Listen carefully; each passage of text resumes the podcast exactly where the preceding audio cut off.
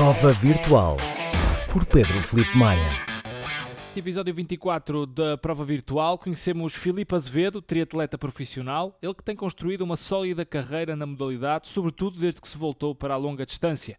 Foi viral em março de 2021, quando na primeira prova do ano, o triatlo de 70.3 no Dubai, protagonizou um sprint épico que lhe valeu o segundo lugar na prova e o vídeo está disponível, é só pesquisarem para perceberem quão épico foi esse momento.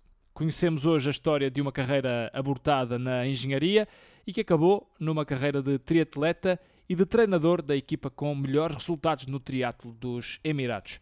Vamos falar com o Filipe Azevedo. Filipe Azevedo, muito bem-vindo ao podcast. Obrigado por, por aceitares participar. Antes de mais, eh, parabéns por esta primeira metade da época, que tem sido uh, pelo menos na minha ótica, não sei se tu concordas ou não, mas tem sido um sucesso. Não sei como é que tu a, a viste, mas já vamos falar sobre isto. E, e estamos a entrar agora na segunda metade da, da temporada. Uh, para quem não te conhece, uh, gostava que te apresentasse aqui um pouco e que, e que falasses um pouco do teu percurso, assim em traços gerais. Daqui a pouco também já vamos aprofundá-lo. Mas uh, quem é o Filipe Azevedo? Ah, obrigado, Pedro, por me teres convidado. eu sou atleta profissional de triatlo longa distância. Um, comecei o triatlo mais ou menos há 10 anos. Um, comecei, era nadador antiga, antes, mas nunca levei o, o desporto muito a sério, uh, mais na, os meus amigos estavam lá, então eu gostava de sempre fazer algum desporto, mas nunca levei muito a sério, principalmente por viver num sítio em que não há um, muita, muito profissionalismo em termos de desporto, mas então uh, nos últimos anos consegui dedicar um pouco mais ao desporto. Vivo, atualmente vivo no Dubai e em Portugal, uh, os dois, dois sítios, e trabalho como treinador um, numa equipa que é a Force Concept, que é uma, a minha equipa, e ao mesmo tempo treino um, como para atletas para provas de longa distância, ou seja, uhum. mais ou menos provas de Alpha Ironman e os de Full Ironman. Um, isto é o que eu tenho feito nos últimos anos. E já, já é um currículo bastante preenchido. Um, gostava de. Tinha alguma curiosidade de perceber como é que tu começas uh, no, no triatlo, como é que dás este passo? Um, e, e, sobretudo, normalmente vê-se muito e, por exemplo, eh, falou-se há dias, o, o Frodeno bateu o recorde do mundo da Ironman, daqui a pouco já vamos falar sobre isso também, mas uh, que há uma grande facilidade de quem nada depois ter o um maior sucesso nestas distâncias longas, tu começaste nessa, na natação, uh, como é que se dá esse clique de deixares a natação para passares a praticar não uma, mas três modalidades? Eu inicialmente praticava duas, sempre pratiquei duas modalidades, praticava futebol e natação, como uhum. todo o português pratica claro. futebol. Uh, mas tem que experimentar uma vez. Experimentar para, que alguém, seja um Ronaldo. uh, mas sim, eh, fazia as duas coisas e desde o início tentava fazer natação e futebol, mas depois consegui. A natação tinha sempre, é sempre um ambiente um bocadinho melhor, o futebol é sempre um, um bocado mais complicado, também depende de onde vives, mas Aqui a natação era, era onde tinha os meus melhores amigos, então eu fiz durante muito tempo até entrar quase com 16 anos praticamente, 16 anos. Só que depois a natação torna-se um pouco mais monótono uh, na piscina e depois é preciso muito talento, muita dedicação desde muito cedo e já ao começar aos 16 anos a fazer um pouco mais a sério já, já é um pouco tarde. Uhum. Mas acho que a natação é um dos principais, um, em termos do, do, do triatlo, quem vem da natação normalmente tem mais facilidade, porque um, a natação é aquilo que se aprende quando se é mais novo, quando se é mais velho, torna-se mais complicado para aprender a parte técnica. Mas, como, como eu digo sempre, a natação não ganha provas. A natação ajuda, mas não, não, é, não é isso que faz a diferença. Uh, mas foi assim que comecei. Comecei pela natação e agora hum, estou mais virado para o triatlo. Boa, boa. Uh, e, e, tu sempre percebeste que terias esse talento, porque uh, do, do, que fui vendo, tu, desde que entras no triatlo e, e representas também o, o nosso país uh, nessa fase, tens algum sucesso logo de início ou não? Sim, eu tive, tive a sorte de, quando entrei para o triatlo, já fazia alguns corta-matos também na escola, é o normal. Tive a sorte de poder estar presente no, num centro de alto rendimento, que foi em Monte Moro Velho eu aprendi bastante muito cedo, uh, ou seja, eu basicamente fiz duas, três provas e consegui fazer uh, bons resultados. E na, antigamente havia uma, uma coisa que se chamava detenção de talentos, eles viam que eu conseguia nadar bem e correr bem, e o ciclismo é algo que se aprende facilmente, uh, então eles conseguiram entrar nesse centro de rendimento e foi dois anos que estive lá e que aprendi, aprendi bastante e que tornou as coisas bastante mais fáceis. E a partir daí consegui ver o desporto de outra forma e consegui evolui bastante nos últimos anos. Com que idade é que entras nesse centro? Uh, aos 17, quase 18. Ok. Foi- Uhum. Eu estava no 11 ano, uh, fiz o secundário em Montemoro Velho com os outros triatletas e depois, quando entrei para a universidade, então saí do, do- do centro. E para, hum, para te dedicares nesse centro de alto rendimento e, e quando te captam para esse centro, tu percebes logo e, e tens logo o clique de gostar de, de correr ou, ou foi algo que foste aprendendo? Uh, eu sempre gostei de correr, nunca treinei muito corrida, mas sempre gostei de correr, principalmente nos corta-matos. Um, ach- achava sempre interessante e conseguia ter bons resultados nos corta-matos. Porque a natação um, é um, treinamos muito, muitas horas desde que somos novos, então, mesmo sem treino de corrida, temos aquele endurance que é, que é necessário. Não temos a força nas pernas, mas temos o endurance para provas de um quilómetro e meio, dois quilómetros, dá bastante. Um, e como o triatlo é tão, tão diferente, todos os dias é um desporto, uh, fazemos modalidades diferentes, uh, nunca torna-se monótono e era Uhum.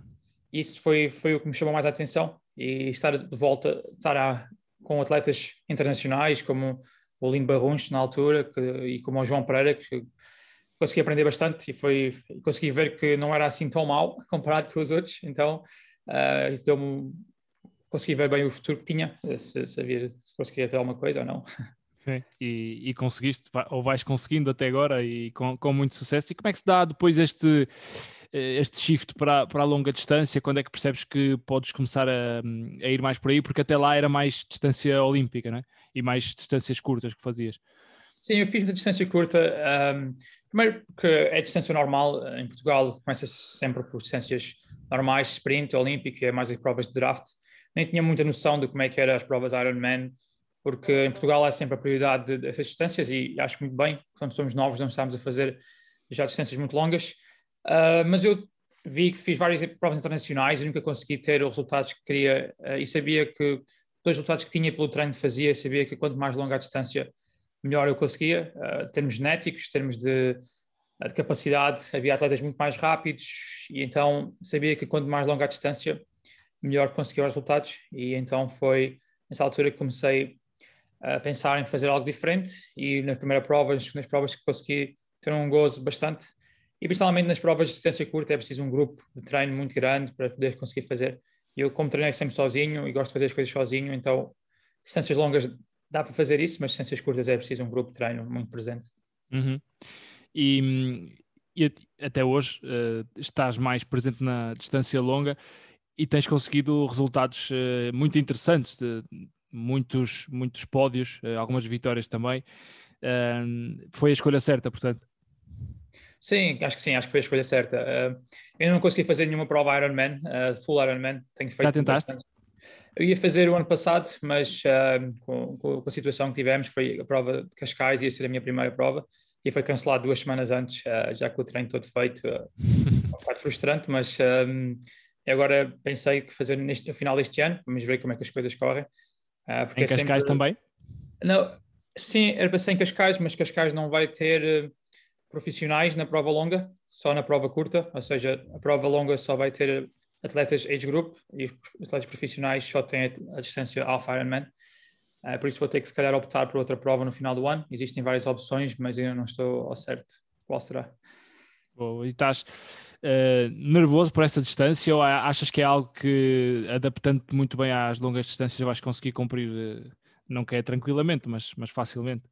Sim, eu acho, estou tranquilo, estou tranquilo, não, não estou muito nervoso, eu sei que se as coisas correrem bem na preparação, vou conseguir chegar bem. Há sempre aquela incógnita da, da nutrição, se vai correr bem ou não, mas tenho trabalhado nisso, mas a nutrição é aquilo que tenho mais, fico mais nervoso porque não sei qual é que vai ser a sensação de estar eh, oito horas ou hum, menos ou mais um, com, com, aquela, com os géis e com as barras e com, com essa nutrição, é sempre uma incógnita e essa é a parte que eu tenho mais dificuldade.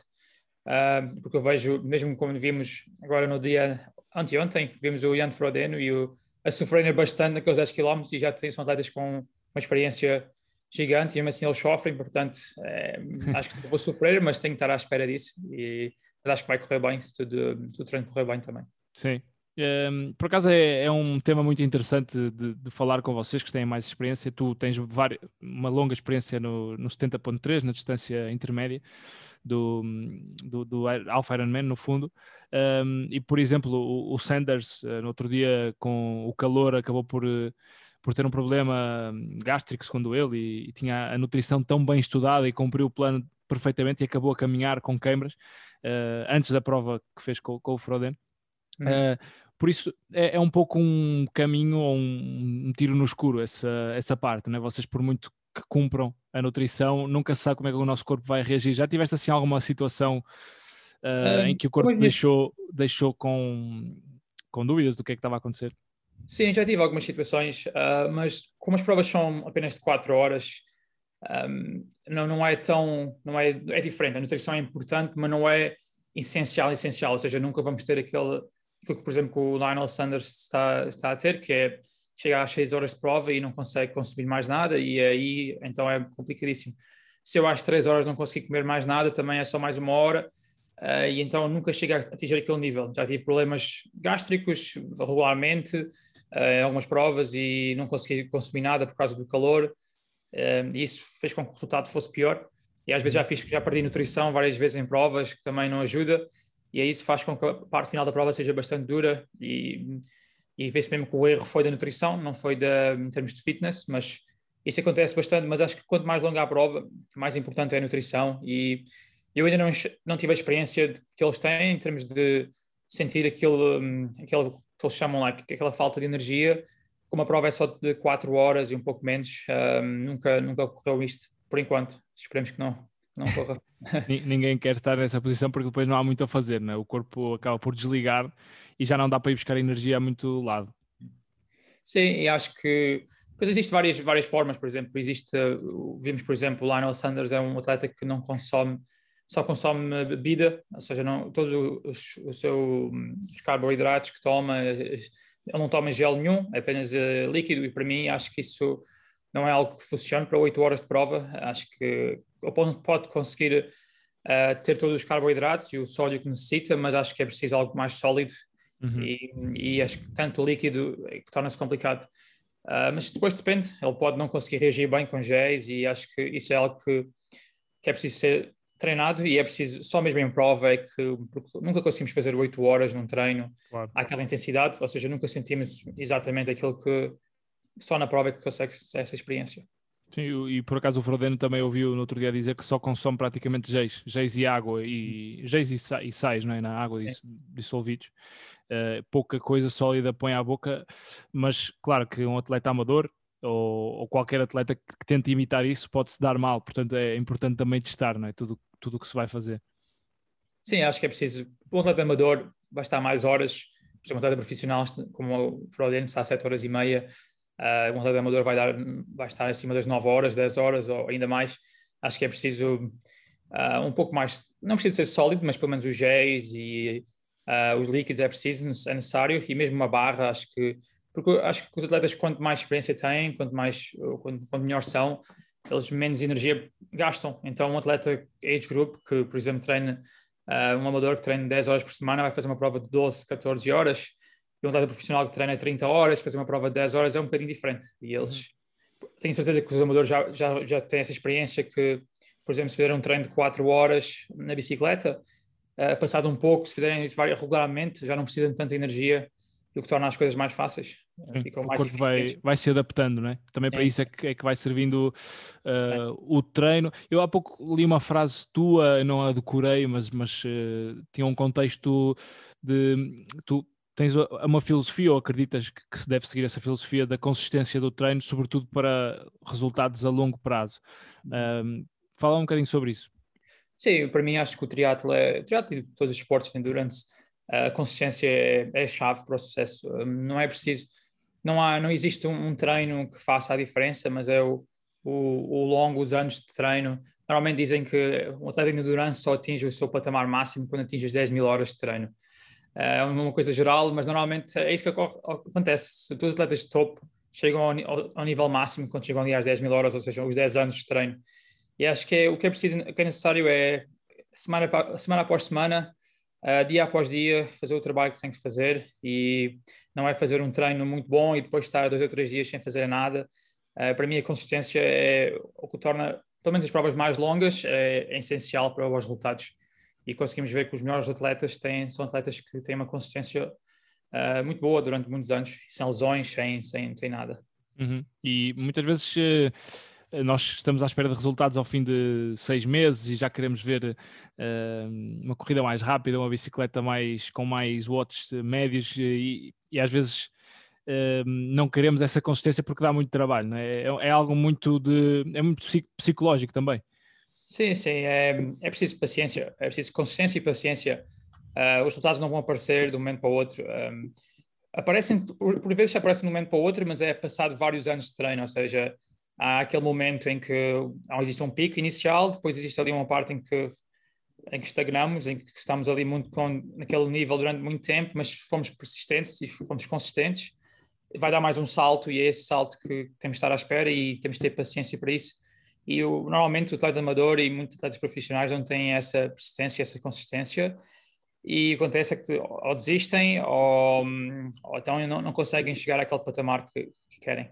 Sim. Há muita gente que quando chega a essa estagnação, antes de novo salto, que pode demorar meses uhum. ou, ou, anos, uh, ou desiste ou então uh, psicologicamente vai-se vai -se muito abaixo e, e, às vezes temos que entender e conhecer o nosso corpo ao, ao ponto de saber eu estou nessa fase, não posso é parar de, de treinar e de procurar melhorar aqui ou ali. Né? Sim, é isso mesmo. É, muitos atletas desistem antes de chegar a esse patamar, um, porque eles querem o resultado agora, viram um resultado bastante alto em seis meses e depois chegam àquele patamar em que estão iguais durante meio ano ou um ano e não têm, psicologicamente não conseguem uh, acreditar que, se vai mudar e se, se, às vezes temos pessoas que passam anos naquele, naquele momento e depois de um ano para o outro dão um salto gigante e os resultados aparecem.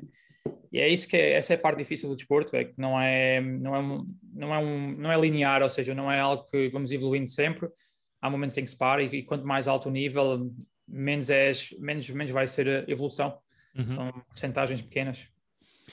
Voltando aqui tua, ao teu ano, uh, sobretudo ao teu ano, que, que depois dará para, puxar muitos outros, outros temas.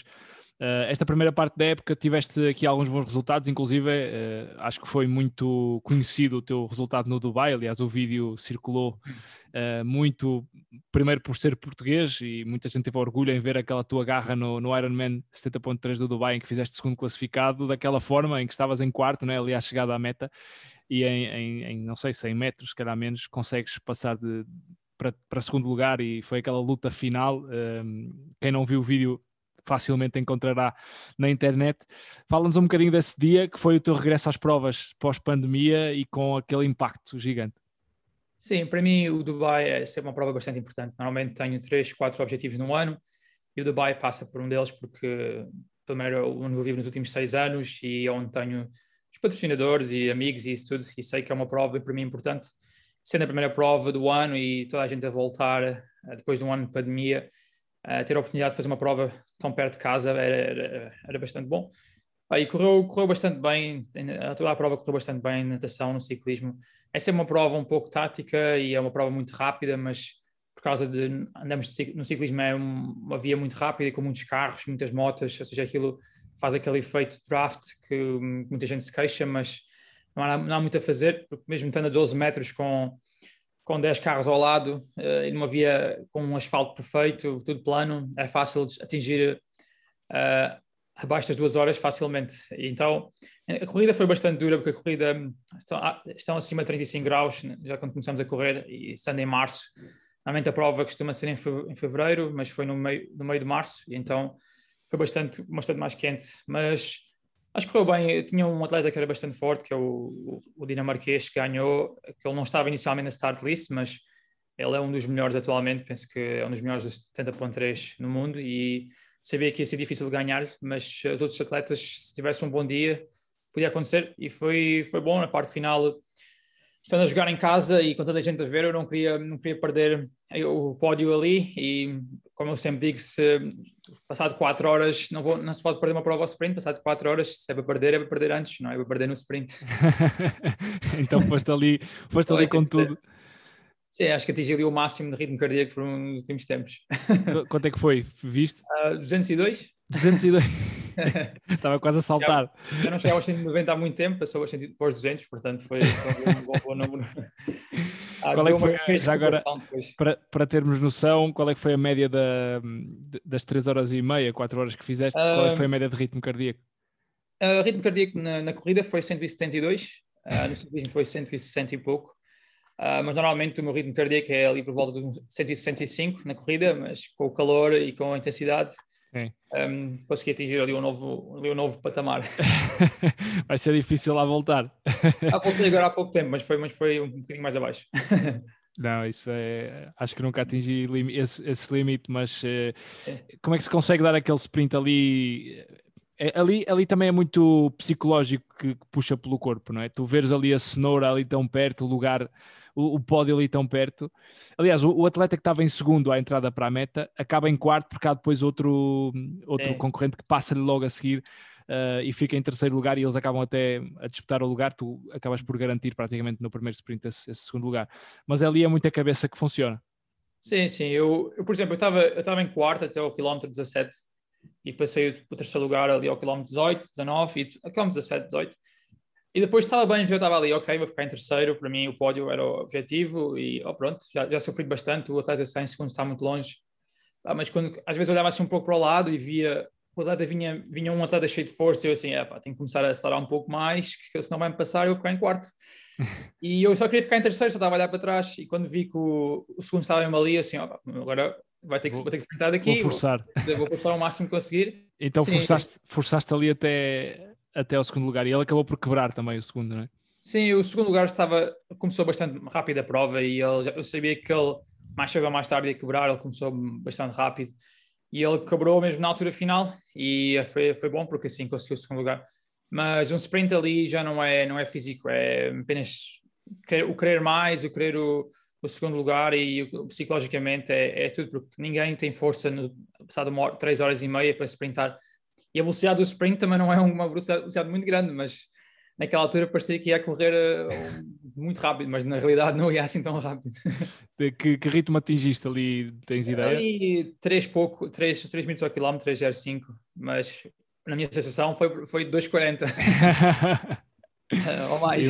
É, porque, por exemplo, num treino dificilmente chegarias aos 200 uh, não, não, não, BPMs, é, é impossível. Consigo, consigo. Tinha que ser com só, só mesmo. Eu acho que nós temos, temos vários, temos duas ou três vezes que conseguimos chegar a esse nível de sofrimento durante o ano. E eu, esse foi, foi o primeiro, já, já está, já consegui, consegui chegar a esse sofrimento, agora para chegar lá outra vez vai, vai ser difícil. Só, só para ganhar uma prova que esteja ali mesmo quase, Bem, quase. E mesmo assim, às vezes não é fácil conseguir passar aquele patamar já de sofrer muito, para sofrer ainda mais, é, não é fácil. É difícil, é, mas foi, foi uma prova que, que também te deu a conhecer a, a muita gente. Um, e sobretudo ali em casa mostrar os, aos teus patrocinadores. Era outro tema que eu gostava de falar contigo. Primeiro, antes disso, porquê é que tu mudas para o Dubai? Um, eu mudo para o Dubai porque inicialmente eu tinha, tinha terminado o curso de Engenharia Civil, uh, pelo menos a, a licenciatura, e ia começar agora o mestrado. Eu tive uma oportunidade uh, de, quando se começa um curso, dificilmente conseguia me dedicar a 100% ao, ao desporto e eu era o que eu queria fazer, então recebi uma oportunidade de ir para o Dubai em que era queria treinar com uma equipa lá e era treinador, ajudava na parte da equipa, na parte técnica de, de natação, ciclismo e corrida, e ao mesmo tempo fazia provas por eles e tinha o apoio deles e o patrocínio deles. E foi isso que, que eu fiz, em vez de fazer o, o mestrado, continuar a fazer o curso de Engenharia Civil, um, pensei em fazer isto por uns anos e ver como é que era a experiência. Eu também tinha 22 anos e assim, olha, agora é uma boa altura para ver o que é que acontece. Eu acho que foi, acho que foi uma boa opção. E tu acabas por não ter nenhuma formação específica nesta parte da, da, da, do desporto, não, não é? Mas... Não, na altura não tinha, mas uh, depois consegui um, tirar alguns cursos. Tenho o curso de um, treinador dos Estados Unidos, um, curso de natação, curso de triatlo, curso de ciclismo, uhum. uh, mas isso foi posterior, porque não, não era algo que eu estava à espera de fazer. Eu pensei que fosse fazer pensei que um dia podia ser treinador, mas nunca foi aquilo que eu tinha em mente inicialmente. Eu pensei que eu fosse acabar o meu curso de engenharia civil e uh, trabalhar como engenheiro civil e pronto. E por isso é que eu, quando me pediram para ir para lá, eu assim, não tenho nada, não tenho curso nenhum, mas posso, posso tirar e foi, foi isso que eu fiz. E já tinhas a experiência também, não é? Que, que é muito importante nessa área. Sim, num país como o Dubai, eles um, eh, precisam de alguém com experiência porque não tem ninguém que já fez provas internacionais e eles queriam alguém com experiência e ao mesmo tempo para representar a equipa. E eu consegui fazer ambas as coisas. Então foi, é o tal, é tal equipa que, que ainda estás, o Faus? Não, uh, era outra equipa inicialmente. Okay. Um, ehm, eu trabalhava para, outra, era, trabalhava para outra equipa, estava noutra equipa, mas depois criei a minha própria equipa lá. Ok. Um, ehm, passado uns anos. Então esta, este projeto é só teu, este Faus Concept? Sim, é um projeto meu, é, basicamente é um, um é, como posso dizer, é uma equipa em que eu treino os atletas e temos um, outros treinadores a acompanhar, uh, mas é uma equipa de amadores, não temos profissionais, mas o, do, o, o triatlo no Dubai cresceu bastante nos últimos anos, nos últimos cinco anos, cresceu exponencialmente, e então pensei em criar uma equipa, também já tenho mais, sou mais conhecido no Dubai, tenho mais conhecimento lá e acho que chegou a altura de fazer isso, queria ter a minha queria ter a minha equipa da forma como eu gostava, então criei esse, esse projeto isto, e agora está a correr bastante bem. Uhum. Uh, temos a equipa com melhores resultados uh, no golfe no, em todos os Emirados nos últimos, nos últimos anos e esse uh, objetivo é continuar. Boa, boa, boa. E tu aceitas qualquer atleta ou só características específicas de alguma zona? De como é que funciona? atualmente nós estamos um pouco já lutados, mas normalmente é, temos, temos vários treinadores e eu trabalho com os atletas mais uh, com melhores resultados e com, com, mais, com mais ambições, uhum. mas temos sim, temos uma temos duas, duas formas, temos aquela temos aqui uma performance mais alta e temos os amadores. Os amadores ficam mais com, com outros treinadores iniciais e depois, quando chegam a um certo patamar, se atingirem certos patamares, eu depois começo a treiná-los. Uhum. E quantos atletas estamos a falar? Uh, Por exemplo, 20, diretamente contigo? Sim, diretamente em 20, 20, entre 20 e 20 atletas, porque o objetivo é continuar com, com, a qualidade e não ter um grande número uhum. de atletas, depois não se consegue claro. uh, produzir algo com qualidade, fica só apenas quantidade e isso não é o, o nosso objetivo. Muito bem, muito bem. Um, e, e, e, está a ser um sucesso, portanto, não, esperavas este sucesso tão rápido? Um, não inicialmente, pensei que fosse uma coisa mais, um, que ia ser mais consistente, mas exponencialmente, ou seja, não sei, pensei que fosse algo que ao início ia demorar um pouco mais tempo, mas desde o início que foi que correu bem e estamos já lutados, temos até já uma lista de espera de atletas e só que eu quero que as coisas continuem de uma forma mais de, mais de família e não quero ter, ter, ter mais treinadores que, não, que eu não conheça ou que não confie, porque sim, esta é uma coisa que quero que fique na família, que não quero que seja uma coisa que fique uh, que cresça de uma forma que fique muito comercial, uh, quero que seja uhum. com qualidade, mas, mas mais pequeno. Sim, é, parece-me uma, uma belíssima forma, até para, para conforto dos atletas uhum. e, e para tu conseguir gerir a tua vida. Como é que é mais ou menos a tua rotina diária de treino?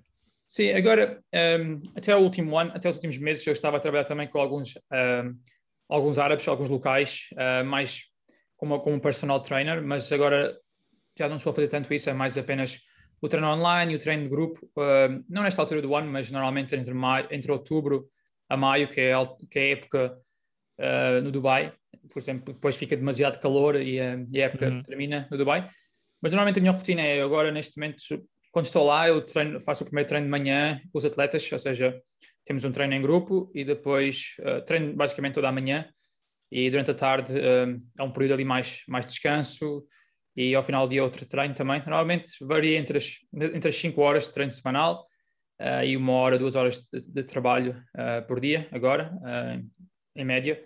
Normalmente ao domingo é um pouco mais e durante a semana um bocadinho menos, mas normalmente é, isso que varia entre as 5, 6 horas de treino diárias, mais uh, uma hora, duas horas de, tra de, trabalho diário. Ah, porque há pouco disseste 6 horas de treino semanais. Não, não. Achar... Semanal, estava... foi, semanal é, é mais perto das 30 horas. Pois, é, já é uma carga hum bastante é, um grande. Trabalho, é um uh, trabalho. Por, por, isso tu dedicas, no fundo, uh, o teu trabalho é, é, render, não é? Por isso tu dedicas muito mais tempo a, ao teu treino e depois o, o, resto aos outros atletas.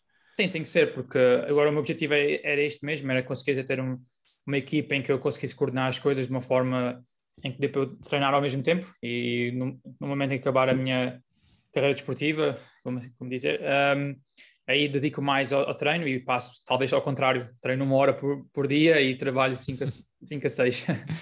Sim, um, ehm, porque hum, muita gente que não está a ouvir pode pensar, uh, eu já com as minhas, sei lá, 10, 12, 13 horas de treino semanais, uh, já é difícil se calhar aguentar às vezes o cansaço, tu com 30, mas, mas o corpo vai se adaptando, não é? A estes patamares de volume. Claro, não, não, podes, não se pode começar 30, 30 horas na primeira semana. Eu levo 10 anos de triatlo e inicialmente treinava talvez 15, 10, 15 horas e estava na escola, ou seja, não, era, não conseguia fazer, fazer muito treino, porque se, se eu estiver na escola durante 5, 6 horas por dia, não há, não há forma de fazer outras 5, 6 horas por dia de treino. Mas depois comecei a ficar com mais tempo livre, comecei a aumentar o treino gradualmente e agora estou no patamar mais alto que posso treinar. Acho que não vou treinar mais horas, apenas meter mais qualidade, mas uh, a parte principal é, por, por exemplo, um amador é, não é pensar que pode treinar 30 horas, é tentar treinar com qualidade e conseguir ter um, um bom. conseguir gerar, eh, gerir bem todas as vertentes, porque, por exemplo, eu, o meu trabalho é, é, o treino e a parte, a parte do treino é como se fosse o meu hobby e eu, enquanto como um amador é o contrário. E tem, tem que saber gerir bastante bem para gerir a família, gerir isso tudo, torna-se torna complicado. Sim, por acaso é interessante falar disso, eh, porque antes de, de começarmos a gravar estávamos a falar uh, no, neste fim de semana que, que estamos a chegar, uh, o podcast só vai sair depois, mas, mas o, uhum. o fim de semana que tu vais fazer uma prova que eu também vou fazer, tu na vertente estafeta, eu na vertente olímpica, mas uh, com outro rendimento, obviamente, mas um, eu tô, trabalho durante 8 horas do, do, meu dia e tento tirar ali uma, duas horas por dia para treinar, e às vezes é difícil gerir, e ontem fui fazer, por exemplo, séries de bicicleta uma hora, um, e o, o, treino tem que ser adaptado um bocadinho a estes horários, e como eu, haverá milhares de pessoas no país, e às vezes ficamos a pensar, esta hora se calhar não é suficiente, deveria estar a fazer mais. Uh, qual é a tua opinião em relação a isto? Uh, a intensidade versus o volume e depois o rendimento que isto vai, que isto vai dar? Sim, eu acho que para um amador um, o treino tem que ser gerido de acordo com, com, o trabalho e com a família, ou seja, uhum. a prioridade tem que ser o trabalho e a família e depois o, o tempo que restar é o tempo que tem que ser, ser, para treinar, mas acho que também depende dos objetivos. Um, se o objetivo é só terminar uma prova, as coisas claro. são diferentes. Agora, se o objetivo é, por exemplo, qualificar para, um, para uma prova no Havaí ou assim, depende um pouco do tempo disponível, porque se só, houver 10 horas por semana, uh, dificilmente se consegue qualificar. E aí é preciso mudar os objetivos de acordo com o tempo disponível que se tem. Claro. Uh, e em termos de volume e qualidade, acho que para um, para um amador a qualidade é, é, essencial. Não serve muito estar a fazer uma hora, por exemplo, só uma hora por dia, não serve muito estar a fazer uma hora fácil. Uh, é preciso ter sempre alguma intensidade no treino, algum objetivo, enquanto que um profissional, por exemplo, ao contrário, o profissional, uh, o treino é a prioridade e o resto é vai, conforme, conforme o, o, treino. Então, por exemplo, se formos falar, um atleta que treina 5, 6 horas não pode só focar-se em intensidade, tem que focar-se também no, no, treino fácil e é, é, gerir isso tudo, que é, é diferente para um amador. Claro, claro que sim. Um, e isso é importante também que, que não seja uma frustração, não é? No fundo era por isso que eu estava a fazer essa pergunta, se, se só tens uma hora disponível por, por dia, é fazer dessa hora o, o máximo que se consegue e, e depois logo se vê se dá para o objetivo ou não, mas treinar focado nessa hora é mais importante do que, do que sair frustrado, porque só se tem uma hora para treinar. É mais importante aproveitá-la do que propriamente frustrar porque só tem essa hora. Um, o, eu estive a ver o, aqui o ranking da PTD que, que distribui um bocadinho uh, as percentagens dos atletas um, por, uh, por cada categoria e uhum. tu tens 92% de natação, de, no fundo é, é o que eles se atribuem, não é? O ponto mais é. forte de natação, 87 de bicicleta, 91 de corrida. Concordas com esta distribuição ou não? Eu, em termos de, acho que a PTO está a fazer PTO, uh, sim, desculpa. Sim, está a fazer algo bastante incrível para o desporto. Um, acho que eles estão a fazer algo que já devia ter sido feito há muito tempo, mas eles têm um problema muito grande que em termos dos rankings, uh, acho que não estão ainda muito acertados, porque, por exemplo, uma prova como o Havaí um, dá os mesmos pontos que uma prova, por exemplo, local, que é suportada pelo PTO. E acho que isso não é muito justo, porque, por exemplo, se o recorde dessa prova for 3 horas e 45 e algum atleta chega lá e faz 3 horas e meia, porque nunca houve ninguém do nível forte a chegar lá, e depois o segundo atleta é muito, tem uma diferença muito grande para o primeiro atleta, e os pontos são bastante altos, então isso torna tudo as coisas bastante diferentes. Sim. E, por exemplo, também uh, as provas, por exemplo, que eu tenho feito nestes, nestes últimos tempos uh, são mais provas de campeonatos. E os campeonatos são provas muito táticas, ou seja, por exemplo, natação é, é forte, mas, por exemplo, posso ser em oitavo ou, ou no lugar da água, mas o grupo todo está ao pé, ou seja, isso vai mudar. Ou seja, estou um segundo ou dois segundos do, do, do primeiro, mas como estou em oitavo ou nono, então Sim. o ranking torna-se diferente. E o ciclismo é igual, o ciclismo é um pouco tático, muitas vezes o ciclismo vão todos juntos, então ninguém quer atacar ou vai tudo ali uh, à espera que alguém faça alguma mudança de ritmo. Os atletas de trás conseguem nos apanhar muitas vezes, isso não significa que eles sejam melhores, apenas é diferentes táticas. Sim. Na corrida é igual, também é a mesma coisa, depende de onde começamos a correr e, e acho que esses ainda tem muito para evoluir na PTO em termos de, dos rankings, mas é difícil, acredito que seja uma coisa difícil de, de, fazer. Eu acho que tem que ser algo feito como se faz no, no, no ténis, que é, existe diferentes campeonatos, diferentes pontos e tem que ser feito dessa forma, senão as coisas não, não vão correr bem. Sim, sim. Eu vi que tu uh, treinas também, um, ehm, no fundo, cada atleta, sobretudo no vosso nível, tenta ganhar os chamados ganhos marginais de, de, de melhoria em cada uma das disciplinas. No, vocês já, já, treinam no limite, já são muito bons, mas há sempre onde se possa melhorar. Eu vi que tu treinaste no túnel de vento algumas vezes, tens algumas fotografias uh, sobre isso. É algo que tu costumas fazer e onde é que tu podes melhorar ou achas que podes melhorar mais? Sim, uh, nos últimos dois, dois, três anos foquei bastante nas, nessas partes. Uh, não sabia antigamente, mas comecei a aprender um pouco mais e, e agora é algo que acho que, na minha opinião, é essencial. Um, esses, esses marginais, esses ganhos marginais que não são marginais, um, que são diferenças grandes. E o túnel de vento já estive uma vez, mas agora faço constantemente uh, testes um, em campo, ou seja, tenho um, um dispositivo que utilizo na bicicleta e dá para testar, testar posições, testar uh, capacetes, e demora horas e horas, mas consegui meter a minha posição de forma que está tudo controlado, tudo, literalmente desde, desde o sapato ao pneu, uh, tudo, tudo, os cabos, uh, o fato, tem tudo um, o máximo que consigo. Um, e isso foi algo que tenho trabalhado bastante nos últimos anos, porque melhorar em termos de potência uh, torna-se complicado melhorar bastante, mas em termos de estes ganhos marginais faz uma diferença muito grande. E, por exemplo, agora estou bastante muito mais rápido do que antigamente, em termos de velocidade, e a fazer uma potência, às vezes, às vezes ainda menor do que fazia antigamente, porque já não é preciso tanto, tanto, uh, tanta potência e tão rápido.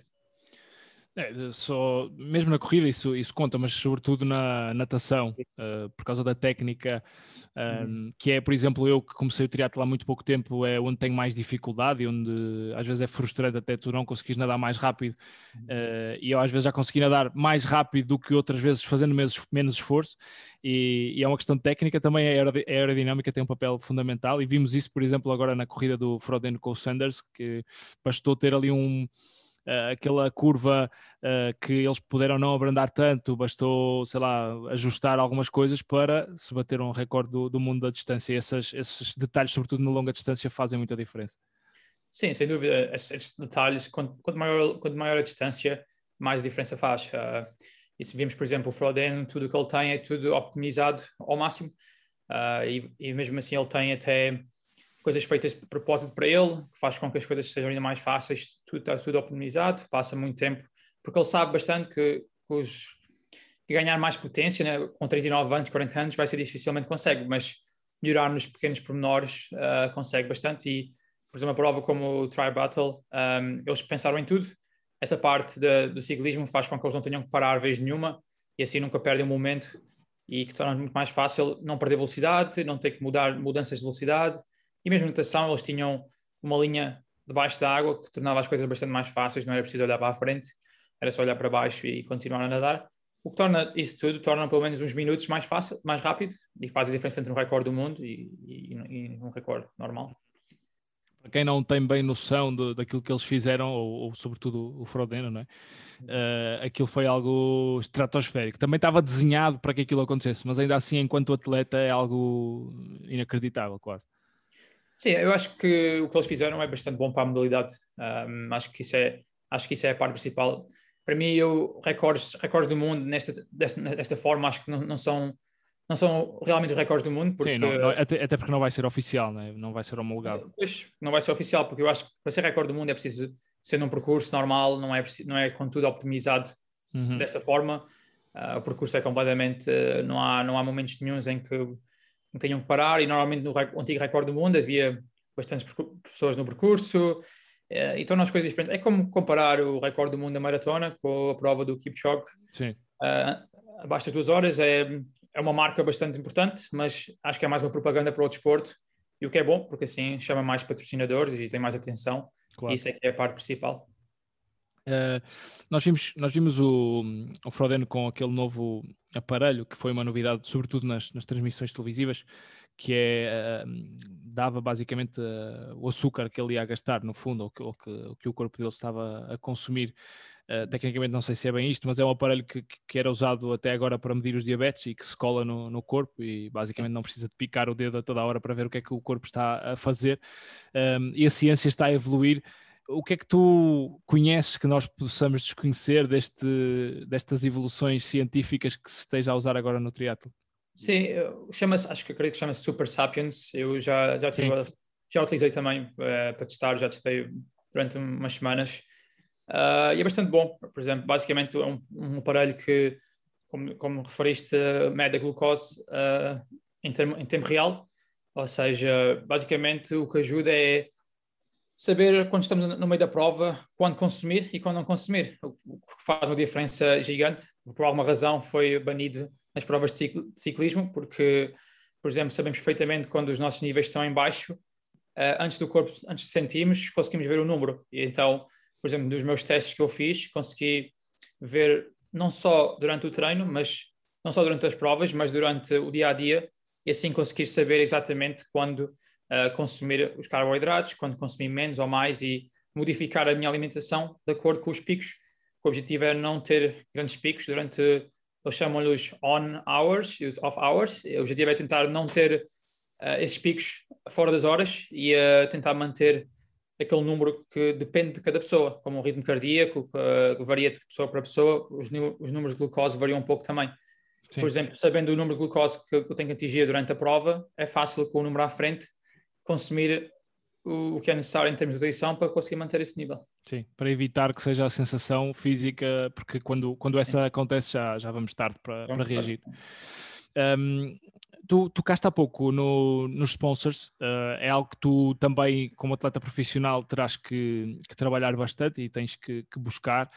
Uh, como é que funciona essa área? Como é que tu tratas desse dossiê, no fundo, ou tens alguém que trate por ti? Uh, atualmente não tenho muitos patrocinadores. Uh, eu tinha um patrocinador-chave, uh, que, era, que é o mesmo ainda, que é um, um, uma empresa local que me ajuda bastante em termos de monetários, que, que, ajuda em termos de ciclismo, que faz com que as coisas sejam mais fáceis. Mas, mas sim, os patrocínios é algo que bastante complicado no, para os atletas e atualmente é mais a imagem e mais as redes sociais que fazem diferença e não tanto os resultados.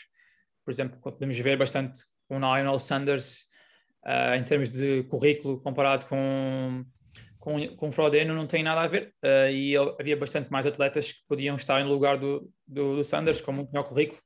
O Sanders não tem nenhum campeonato do mundo, tem apenas um segundo lugar, tem algumas vitórias, mas não tem nenhum, nenhum título. Uh, isso é, mas tem uma rede social que consegue chamar a atenção de toda a gente, tem os patrocinadores todos que precisa consegue ter uma visibilidade gigante e isso é as duas formas de conseguir. É, temos a forma do Gant Frodeno, com os resultados, consegue os patrocínios que, que, necessita, e depois temos o Lionel Sanders com a visibilidade e com a história que tem por trás, uh, torna muito mais fácil ter patrocínios.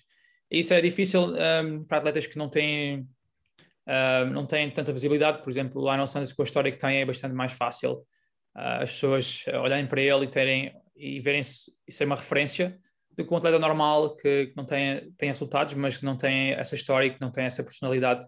Uh, por isso é complicado nesse assunto, mas próximo ano vou começar com uma empresa uh, para ajudar e acho que isso é essencial ter um, alguém para um manager ou para, para, fazer essa parte, porque se fizermos também essa parte como atletas não, não dá tempo para tudo e, é preciso ter mais experiência para algo como isso. Sim, eh, esse, esse tema é, é importante que toques, que é uh, ter uma rede social com números é mais importante do que ganhar provas, não é? E, hoje em dia os patrocinadores querem visibilidade e não, não resultados, se calhar. Uh, Pedem-te isso ou, ou é algo que está implícito e que ninguém fala, mas uh, podem até rejeitar um patrocínio sem te dizer isso taxativamente? Pedem-te pedem alguma coisa já tive alguns sim, já tive alguns um, patrocínios que pelos resultados conseguia, mas como não tinha a visibilidade nas redes sociais, então, ai, não, vamos esperar mais um pouco até teres essa, essa, essa, essa quantidade de números que é necessário. Só que também estamos a comparar, uh, por exemplo, um atleta que seja dos Estados Unidos existe muito mais uh, triatletas lá e muito mais do que um atleta de Portugal. Uh, temos 10 milhões de habitantes, nem sei quantos habitantes é que têm nos Estados Unidos, mas se 1% de cada lado a seguir-me já é diferente. Uh, sim, e, então, e, a cultura desportiva também é diferente, não é? Diferente, sim, claro, isso faz outra diferença também. Um, e aí é complicado ter os números que eles necessitam, e depois também existe aquela forma que muita gente faz, que é comprar os seguidores, mas atualmente acho que as companhias já conseguem ver um, quando se tem seguidores e quando se compra, e, e para mim essa parte nunca foi o que eu gostei. Eu não gosto da parte da, das redes sociais, eu gosto de treinar, competir, mas eu sei que agora é essencial e é, uma pessoa tem que aprender a fazer essas coisas para conseguir ter os patrocinadores para ajudar na, na, nas provas. Por isso também tens o cuidado, aliás, vivendo no Dubai é, é também uma forma de adaptar, mas também por isso tens o cuidado de, de, ir escrevendo e comunicando em inglês para abranger um pouco mais? Sim, porque como os meus patrocinadores são mais, são, são todos ingleses, eu não tenho nenhum patrocinador, excepto o Estoril de Praia, um, não tenho nenhum, nenhum, patrocinador português, portanto tento, quando coloco alguma coisa tem que ser em inglês, porque também tenho mais seguidores já no Dubai do que tenho em Portugal, por isso torna as coisas mais fáceis e normalmente uh, é mais abrangente e toda a gente percebe uh, normalmente quando ponho em inglês. Claro. Olha, um, tu consegues nos dizer aos atletas amadores que, que, te seguem e que admiram o teu trabalho três características que para ti não, não abdicarias de ou que são importantes, por exemplo, para um atleta amador conseguir uh, uh, divertir-se a fazer triatlo e, ou triatlo, ou corrida, ou o que seja, ou ciclismo, três características que para ti são fundamentais até dos atletas que tu treinas. Sim, para atletas amadores, eu acho que o mais importante uh, para conseguir criar é conseguir criar uma rotina em que não prejudiquem o que está à volta, porque normalmente um triatleta, quando começa, tenta estar, tenta, tem objetivos muito altos e começa a prejudicar as outras partes da vida, como, por exemplo, a família, o trabalho. Eu acho que tem que encontrar uma rotina e uns objetivos que se adequam à vida que tem. Uh, sei que toda a gente quer ter resultados, mas é preciso ter, saber o, o, que o que estão a fazer à volta e isso é importante. Mas sim, criar uma rotina um, que não varie muito, em que consiga, consigam ter, saber à segunda-feira vou nadar, à terça-feira vou correr e tenho este, este, tempo limitado, mas vou fazer o melhor possível nesse tempo.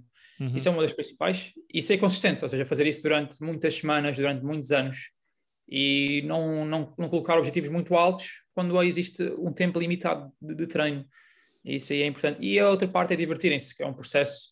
Não, não, não pode ser outra, outro stress na vida, porque já tem outras coisas. Este aqui tem que ser a parte em que em que ajuda e que facilita e que hum, faça com que vocês relaxem e não, não fiquem tão estressados, estressados com o resto da vida. Uh, acho que essa é a parte, parte importante também. E de certeza que tu também terás aqueles dias em que não te apetecia fazer aquele treino, não, não te apetece tanto um determinado nível de sofrimento ou numas séries ou algo assim. Qual é o teu truque para, para não abdicares desse dia? Sim, isso acontece várias vezes. Um, é preciso estar acho que é preciso ser um pouco reajustar o treino. Uh, por exemplo, se eu acho que é melhor sempre fazer alguma coisa do que não fazer nada. Por exemplo, se, for, se o treino é uma hora em, com uma intensidade muito alta um, e não há e uma pessoa está sem paciência ou não quer fazer o treino, apenas mexer, fazer alguma coisa, fazer meia hora, mas fazer, fazer algo. Por exemplo, se for uma hora de intensidade na bicicleta, fazer, se tiver tempo de fazer uma hora, faz uma hora, mas mais devagar. Uhum. Isso é que acho que é importante, é continuar a mexer, não se o cansaço for demasiado alto, aí sim, relaxar, tirar o dia, não, não, treinar nesse dia e preparar para o dia a seguir, voltar à rotina e tentar não compensar os treinos perdidos. Isso é algo também bastante importante. Muitos amadores fazem é perdem um treino durante a semana e depois querem meter mais horas durante o fim de semana e depois prejudicam a semana a seguir porque a recuperação não é a mesma e assim depois vai ser eh, uma, uma bola de neve. uma bola de neve. Um, por isso, vocês quando constroem treino, quando prescrevem treino e, e depois também uh, quando prescreves para ti próprio ou, ou, quando prescrevem a ti, tens essa. Vosso, isso é tudo, tudo é calculado para haver um determinado volume e intensidade semanal. Um, quando tu falhas um treino, o que é que acontece ao, ao teu corpo? Ou seja, eh, para tu estás a dizer que é preferível mexer do que, do que não fazer nada, Uh, qual é que é a diferença entre fazer alguma coisa com pouca intensidade ou não fazer nada para o teu organismo? Uh, para mim, uh, eu, há pessoas que dão mais prioridade à qualidade do que ao volume. Para mim, é, se eu, por exemplo, me sentir bem e tiver um treino intensivo naquela altura e sentir que o corpo não consegue, mas vamos só recuperar. Eu prefiro fazer uma, uma recuperação ativa e muitas vezes uh, o pessoal, se não treinar, uh, fica mais estressa, estressado e, e depois no dia a seguir, em vez de, também não vai conseguir fazer uma boa, um bom treino, mas se conseguir fazer alguma coisa, ao menos fica, olha, não consegui fazer a intensidade, mas ao menos fiz algo e não parei. Em termos do volume semanal, não, não mudou nada, mesmo só a intensidade é que mudou, mas ao menos está tá feito e fiz algo e no dia a seguir volta-se ao normal e normalmente recupera-se melhor, porque uh, mentalmente uma pessoa não fica tão afetada por falhar um treino e uhum. preparado para o dia a seguir. Uh, qual é que foi o, o, dia para ti, ou algum momento para ti, que tu mais uh, aprendeste sobre ti no desporto? Um, já tive alguns dias, mas não tenho assim um dia exato. Um, houve alguns dias que fui, puxei um pouco mais do que supostamente devia. Um, há dois ou três anos tive uma experiência no 70.3 em Vietnã, que ia bastante bem, fiz uma tradição, fiz uma tradição, um, ia no natação e no ciclismo correu bem, comecei a correr e tinha, por exemplo, tinha o Patrick Lang, tinha o Greg Alexander, todos os atletas de melhor nível à minha volta, e eu, como estou um pouco atrasado à transição, à segunda transição nem coloquei meias nem nada, fui direto, e eu, o que aprendi foi, uh, tenho que ter mais paciência, passei, por, passei por eles, nem sequer olhei para eles, passei diretamente, e disse assim, hoje, hoje vou não, não, nem vou olhar para eles, vou passar direto. E passado 8 km desmaiei, uh, numa, numa, só me lembro de ir a correr e parar e contra uma, um, aquelas, um, parte da água, aquelas aid stations, um, e fui contra uma delas e só, e, e lembro-me de acordar depois, já estava na meta, uh, e não, não me lembro de mais nada e aprendi aí que é preciso ter paciência e, está, e não chegar a um limite desses. Uh, porque... Tu não sentiste que estavas no limite? Eu, eu vi que estava no limite já passado um pouco, mas eu quando vi o ritmo cardíaco estava demasiado elevado e as temperaturas lá são, são bastante elevadas e mesmo o Patrick, umidade, lá, é? campeão do mundo, disse que as, as, condições de lá são mais difíceis que em prova de Havaí e aí eu não tive isso em consideração. Eu vi-me naquela oportunidade e disse, hoje, hoje vou, vou passá-los e não vou olhar para trás. E foi o que eu fiz nos primeiros 5 km, mas depois um, passaram-me todos. e isso vem-te muitas vezes à cabeça quando tens que gerir alguma situação de prova? Eu até tirei, até tenho umas fotografias e algo que ponho em casa para me lembrar quando estou a treinar na indoor e assim, que isto não aconteceu outra vez. uh, assim, motiva-me um pouco mais. Que é, essas oportunidades não se pode perder por. Uh, é, mas a adrenalina era demasiado alta e era a oportunidade que tinha ali e eu não conseguia pensar uh, a long term. é, é, uma, é uma lição que, que toda a gente também deve, deve, se não passou ainda por isso, vai, vai, passar, vai ou, ou, vai passar, ou então tem que se lembrar destas, desta frase é para, para controlar um bocadinho. Um, eh, objetos ou, ou, aparelhos ou algo que tu não abdiques ou não consigas treinar sem. Por exemplo, consegues ir sair a treinar sem Garmin ou sem relógio ou sem. Atualmente já não. Atualmente, antigamente conseguia bastante, era mais fácil. Agora, agora eu sou uma pessoa que gosta muito dos números e um, gosta de sair. Sei que às vezes é preciso ter um balanço, um, às vezes é importante ver, outras, outras vezes não vejo, mas apenas para, para, ter, para ter os dados depois, mas normalmente tento não, não focar muito em alguns treinos, por exemplo, quando é os treinos de recuperação, por exemplo, levo um relógio, mas não é algo que esteja sempre a ver, vou mais por sensação. E mesmo em provas também levo, por exemplo, relógios, Garmin e isso tudo, mas nunca nunca olho bastante durante a prova, olho mais depois para analisar, para ver o que aconteceu depois e acho que é, atualmente agora com as tecnologias acho que isso faz com que seja bastante mais fácil evoluir. É essencial, mas um, em termos de natação eu não costumo não usar, mas no ciclismo temos a potência agora acho que é algo que nos últimos anos que fez uma grande diferença e na corrida uso também o ritmo cardíaco e também uso a potência na corrida também, que é algo que está a ser usado agora bastante Uhum. Vai ser também o futuro da corrida. Sim, por acaso, uh, falando nisso, é algo que eu tenho curiosidade, alguns colegas já usam, ainda não tive muito feedback sobre isso. Qual é tua, o teu feedback entre ritmo cardíaco e ritmo de corrida versus uh, a potência? Uh, eu uso, uso, bastante o ritmo cardíaco um, se, for, se for em sítios muito quentes, por exemplo, no Dubai, um, para dar um exemplo, no Dubai, quando chega ali a, a março, abril, já não uso tanta potência, uso mais o ritmo cardíaco, porque, por exemplo, a potência, quando está. A potência não muda, uh, não, não, não, se adequa de acordo com, com a temperatura, mas o, ritmo cardíaco sim. Por exemplo, uma potência 200, uh, 200 watts 200, uh, é diferente com 40 graus do que com 20 graus. Então chega uma altura que é necessário usar o ritmo cardíaco e isso eu uso bastante. E quando treino em altitude também é algo que uso bastante para não passar aquelas zonas de treino que é necessário. Um, em, termos de, em termos de análise nas provas, também é isso que uso, uso bastante os dois para ver a, a, diferença. E em termos da corrida, uso a, a, potência bastante porque, por exemplo, é, é, difícil comparar uma prova, por exemplo, se uma prova for plana, uma prova for sobe e desce, como é que, como é que comparamos isso em termos de na corrida? Só mesmo o tempo vai ser diferente, o tempo de subida e descida, um percurso de subida e descida vai ser diferente de um percurso plano. Uhum. E aí, só mesmo pela potência é que se consegue comparar uma prova com outra. Ok, boa, boa, boa. Um, mas para, para um atleta uh, normal, amador ou alguém que não esteja nesse nível, uh, o, o, ritmo cardíaco e, a, e, o ritmo de corrida é suficiente para já, não é? É só para quem gosta, dá para todos, mas é só para quem gosta, se calhar, já de mais dados ou de, de mais comparação para tentar evoluir. Sim, eu acredito que o ritmo cardíaco e, e, o, ritmo, e o ritmo cardíaco é, chega, chega perfeitamente. Penso que isso chega perfeitamente para qualquer atleta acho que um atleta com, com mais ambição, uh, ter um, um potenciómetro na bicicleta é também bastante importante, especialmente provas Alpha Ironman. Quanto mais longa a uhum. prova, uh, melhor, porque o ritmo cardíaco varia bastante e a potência é, é algo bastante bom para ver durante a prova. Mas sim, para um amador iniciante, o ritmo, o ritmo cardíaco ainda é mais importante que o ritmo, uh, ritmo de corrida. tu agora vais para a altitude, não é? Qual é o objetivo de, de ir para, para a altitude? Sim, eu vou agora, uh, são basicamente seis semanas em que vou, vou estar lá. Uh, vou estar a preparar o Campeonato do Mundo de, de um, Santa Ponte 3, uh, nos Estados Unidos. Uh, é um percurso bastante duro e vou estar agora, o percurso que é, a prova é feita a mil, mil, mil metros de altitude, mas vou estar em Forro Romeu durante seis semanas a preparar. vou, à quarta semana vou fazer uma prova em Portugal, para o Nacional, mas depois volto diretamente para lá para fazer mais duas semanas. E o objetivo é competir no Campeonato do Mundo em St. George, é dia 19 de setembro, acho que é isso. Uhum. E quais é que são as tuas ambições ou sonhos nesse, nesse campeonato? Sim, eu tenho feito, nos últimos dois anos fiz uh, 14 e 15 uh, acho que o top 10 é, é, o, é que tenho, tenho em mente, fazer um resultado.